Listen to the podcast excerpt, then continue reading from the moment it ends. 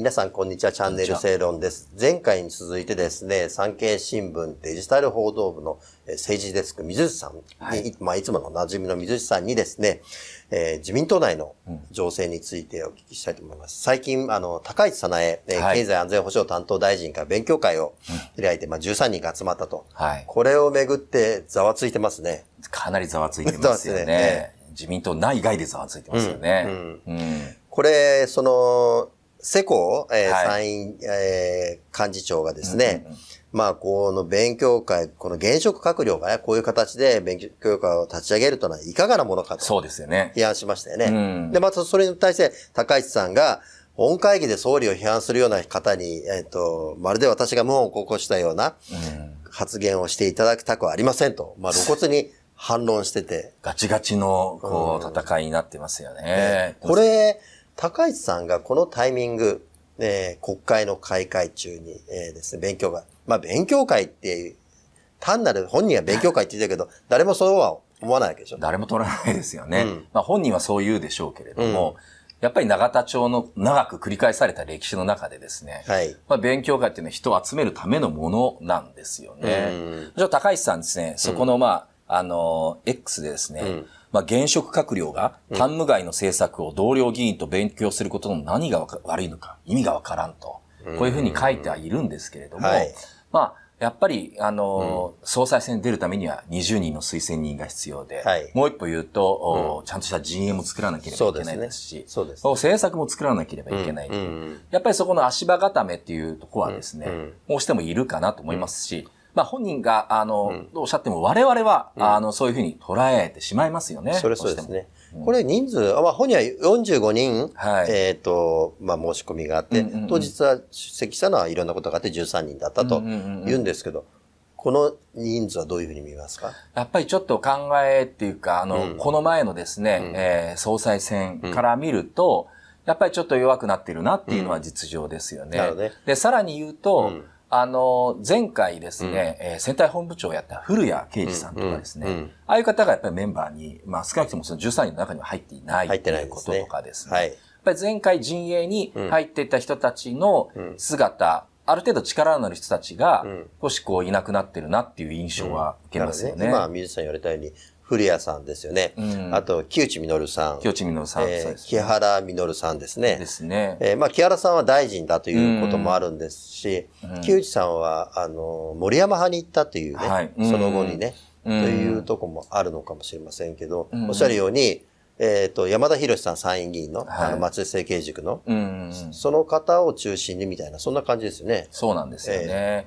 で、まあ、あの、明らかにですね、そういう意味では、あの、平成あの平成さを装ってますけれども、まあ、あの、前は安倍晋三お総理が、やっぱり後ろ盾でいたと思うんですけども、はい。それがまあちょっといなくなってしまってですね、ん。で、いろんな声もこう見て、ちょっとお前に比べると、まあ勢いが弱くなってるかなっていう印象が、まあ率直なところは、あ思いますよね。まあ、その一方でね、まあ、本当にご自身前から総裁選に出るとうん。いう、おっしゃってるわけだから、うんうん。まあ、そのためには、まあ、当然の動きかなというのも、ね。まあ、それは思うんですよね。あの、これ、致し返しなんですけれども、で仮に岸田さんがですね、バチッとこういなくなったあ時にですね、あの、ウゴのタケノコのように、うん。あの、わわわわ出てきて、急にこう、準備もないままドンっていう風なのもやっぱり厳しいことは厳しいんですよね。うん。まあ自民党っていうのは常に次の、あの、総理候補、そうですね。これが何人も何人もこういて、うん。で、議事政権交代みたいなものを起こしていきながら、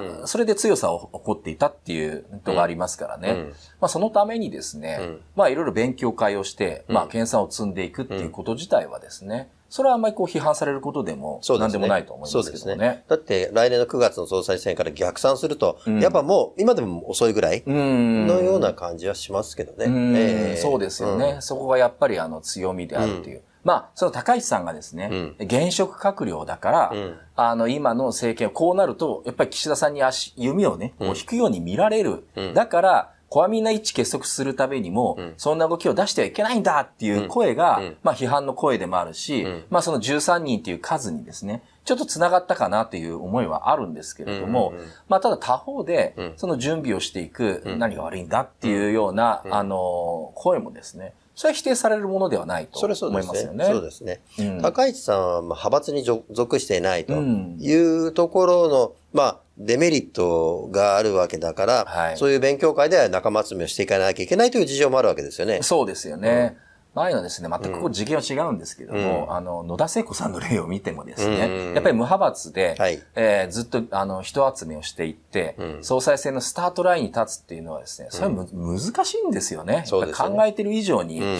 難しい世界はあるので、うんうんそこを工作していく、うん。なんとか、これは目に見える範囲と、その後ろのですね、うん。人集めの部分だけでも、ん。並大抵の苦労ではないんですよね。うん。うん。という事情はあると思います、なるほどね。。これ、高市さんの今の動きっていうのは、もう本当に派閥とかね、いろいろな実力者とは関係のない、もう独自の動きっていうことなんでしょうか？まあ。他の、うあの、動き、あの、派閥とかですね、やっぱり自分、岸田内閣の支持率がこれだけ下がってくると、ん？っていうね、うん。ことは、あれですよね、あの、ういろんな動き、動めきができ、出てくるんじゃないでしょうか。そうですよね。確かに、その動きは少しはね、あの、ささ波のようにうん。あるとは思うんですけれども、うん。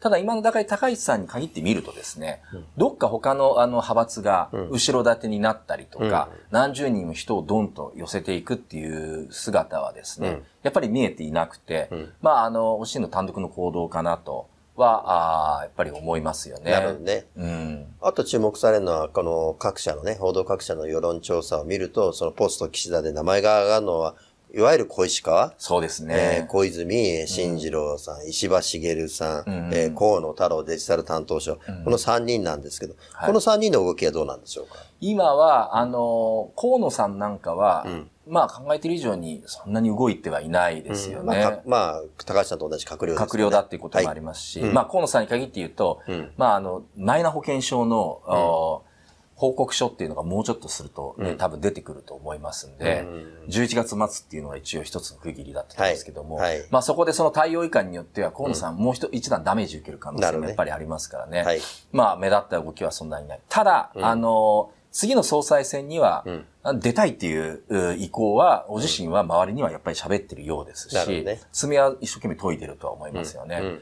小泉さんも、おいろんな議議連に出たりとかですね、まあ、福島でゴミ拾ったりとか、うん。あの海でですね、うん。いろんなこう活動はあしてるとはい、してることはしてるとは思うんですよね。うん。ただこう、前のように固まって、うん。あの、何かやってるっていうわけではないかなと思いますよね。で、石破さん、うん。もう一歩言うと、うちの調査ででもですね、うん。自民党支持層に限っても、次の総理になってほしい人1位だったんですよ、なんか。そうなんだよ。こうやっぱり時が過ぎたなっていうか、ちょっと覚醒の感が、あの、少しこどうよと思いますけどね。そうですよね。うん。まあ、あの、あるんですけれども、うん。ただその、石破さんが、ん。まあ、あの、石破派ってこの前解散ね、うん。解散っていうか、うん。あの、政策集団ではない、あ政策集団か、派閥ではないという形にしたとはいえですね、あのグループが再結集したりとか、あ石破さんを、あの、ガンと支えようという動きが出てきてるわけでは全くないですよね。うん。だからこう、総裁選をもう目指しているっていう感じでは、少なくとも僕の方には見受けられないですけれどもうん。ね。なんかでもおっしゃるように、なんか準備しとくもんだと。うん。国会議員たるものと、本人はお、まあ、ラストチャンスなんじゃないの？まあそうですよね。あの、求められたらやるんだ。うん。求められた時に逃げるわけにはいかないんだって、いつもこう、おなじみの、おなじみのね。おなじみの、あの、うん。口調をこう、されてはいるんですけれどもね。うん。ただでも、その、石破グループ、うん。まあ今他、いろんな派閥にも散らばってますけれども、石破グループの人にもう一回招集令状をかけてみたりとかですね、何かこう自分が頭下げて回るとか、うんそんな動きをしてるっていう情報は僕の方には入ってこないですよね。あまだ。うん。あこれずっといつでも、うん。彼はそういうタイプなのかもしれないですけども、うん。周りが集まってきて、みこしを作ってくれて、うん。そこで求められるなら俺は出るんだ、みたいな感じなのかもしれないあですけど、まあね、それはそうですね。派閥ももう解散しちゃったし、ん。もうそれしか彼はないですよね。他の派閥なりが、こう、押してくれるっていう、それで、えー、まあ、かつての小泉さんみたいに人気で、ってうんいうね。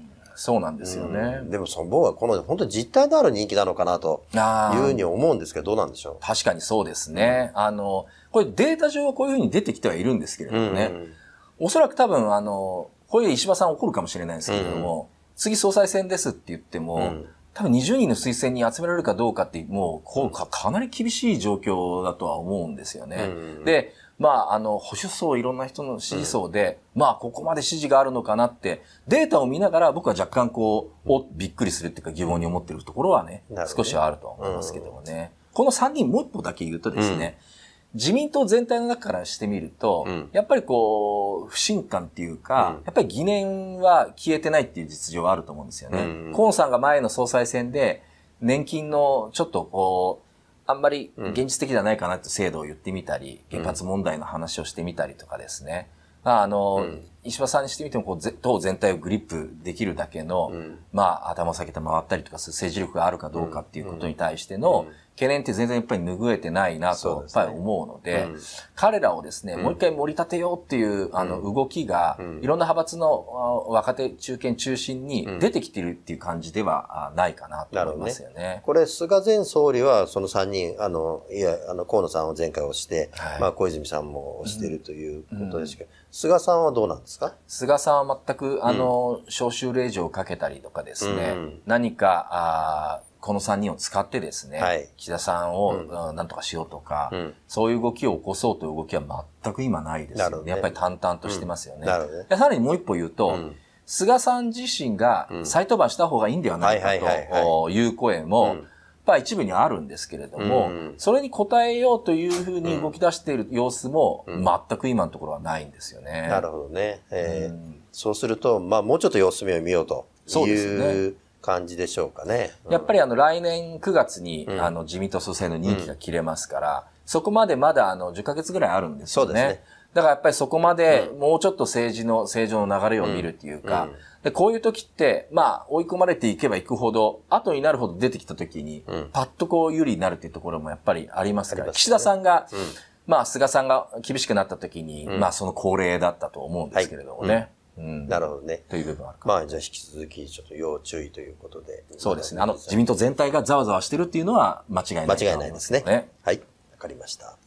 それで、まあ、この人がいたならと。もうね、そんな自民党は混乱することはなかっただろうという、本当に返す返すも残念なんですけど、安倍総理のカレンダーを、えー作成しました。えーぜひですね、お買い求めください。えー 3KID から申し込んでいただければというふうに思います。そして、えー月刊正論12月号は、えー好評発売中です。こちらの方もぜひお読みください。よろしくお願いします。よろしく。水さん今日はありがとうございましたどう。もありがとうございました。